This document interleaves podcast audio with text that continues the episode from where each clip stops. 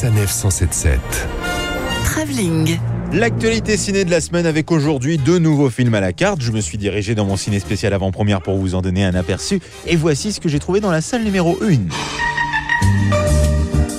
Et oui, cette semaine, les femmes sont à l'honneur dans le film Scandale qui raconte l'histoire de trois femmes, trois destins différents. Celui de Nicole Kidman, celui de Margot Robbie ou encore celui de Charlize Theron, une journaliste qui a eu quelques problèmes avec Donald Trump. Peut-être avez-vous entendu parler d'un différent m'opposant au candidat Donald Trump. Il y avait du sang qui sortait de ses yeux, du sang qui sortait d'elle, partout. Oh putain. Est-ce qu'il est en train de dire que j'étais énervé à Oui, oui, c'est exactement ce qu'il est en train de sous-entendre, oui, absolument. Et Margot Robbie, elle, jeune journaliste, essaye de rentrer dans la chaîne qui l'a fait rêver. Je veux vous convaincre que je suis faite pour être à l'antenne, monsieur Hayes. Je dois être sûr que vous êtes loyal. J'ai besoin que vous trouviez un moyen de me le prouver.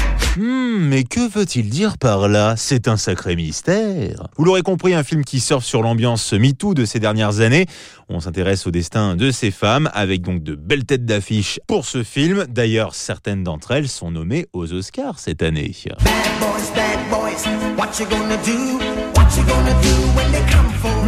mais ça sent bon les années 90, tout ça. Les Bad Boys, Will Smith et Martin Lawrence sont de retour pour un troisième épisode.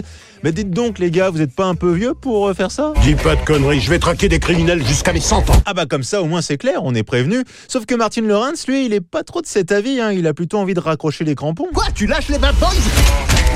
Il est temps qu'on soit des gentils mecs. T'en connais beaucoup qui chanteraient cette chanson Good boys, good boys, what are you gonna do? Bon, ça marche aussi. Hein. En plus, dans cet épisode-là, il y a Vanessa Hudgens. Elle est célibataire depuis peu. Donc, euh, je dis ça, je dis rien. Hein. Ce qui me fait penser que c'est déjà l'heure de la rumeur de la semaine. Rumeur vous le savez, chez James Bond, le générique d'ouverture, c'est une institution. Eh bien, on connaît désormais la chanteuse qui va interpréter la chanson de Mourir peut attendre, No Time to Die. Ça sera Billie Eilish, la toute jeune chanteuse de 18 ans. Bon film Retrouvez toutes les chroniques de Sanef 177 sur sanef177.fr.